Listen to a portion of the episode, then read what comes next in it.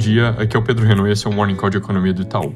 Começando pelos Estados Unidos, ontem o dado de inflação veio entre nossa projeção, que estava mais acima, e o consenso de mercado, com alta de 0,55% no núcleo no mês de dezembro e 5,5% no ano.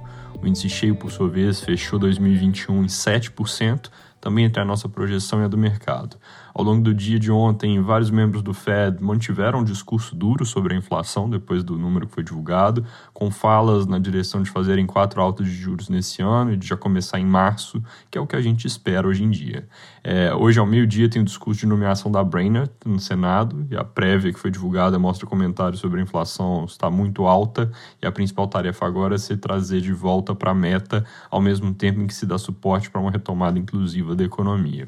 Depois do CPI ontem, hoje sai o PPI, que é de inflação ao produtor, e os pedidos de seguro-desemprego, que são divulgados toda quinta-feira.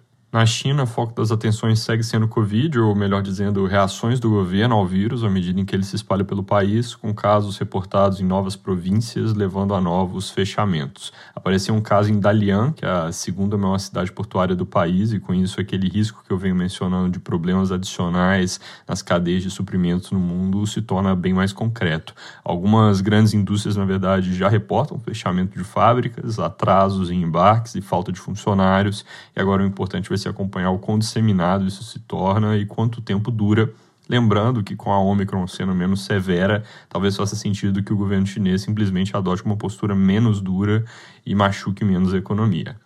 Aqui no Brasil, noticiário sobre impactos da variante Omicron vai ficando mais intenso, mas ainda muito concentrado em alta de casos, fila para exames e falta de testes disponíveis, e não na parte perigosa que são as hospitalizações, falta de leitos ou insumos médicos. Para ser bem preciso, tem relatos sim de internações em alta, mas concentrado aqui em leitos de enfermaria, nada de UTIs. Começam a surgir reações dos governos estaduais em termos de medidas de precaução, mas elas são muito leves, como tem sido praticamente em todo o mundo, tirando a China. Na Europa, por exemplo, já tem país considerando lidar com Omicron como se lida com gripe de volta aqui para o Brasil. No Distrito Federal, por exemplo, foram proibidos shows e festas. Em São Paulo, eventos vão ter que reduzir público. Isso vai reforçando um quadro de que a atividade econômica deve ser pouco afetada por medidas de isolamento por aqui, que é o nosso cenário base. Ainda assim, mesmo sem medidas impostas, com as pessoas mais receosas, evitando exposição, pode ser que haja algum impacto sobre o PIB. Só para dar uma sensibilidade, supondo que esse impacto seja mais ou menos um quarto do que nós tivemos na onda do ano passado, o efeito para o PIB seria uns menos 0,2 pontos.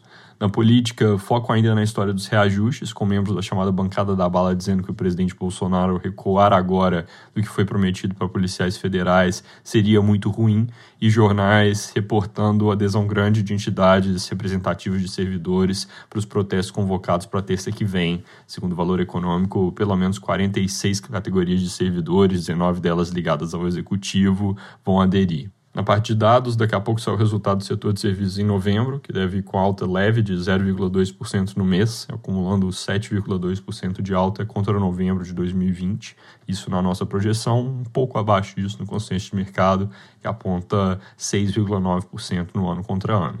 Também sai hoje o resultado primário consolidado do setor público, ele deve ir com superávit de 0,3% do PIB, um número que é muito melhor do que se esperava ao longo do ano e é o primeiro resultado positivo desde 2013.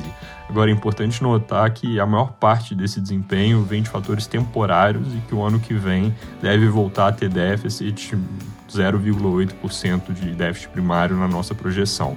Para quem quiser entender mais no detalhe o porquê disso, a gente publicou ontem um estudo sobre o assunto, está disponível no nosso aplicativo Itaú Análises Econômicas. É isso por hoje, bom dia!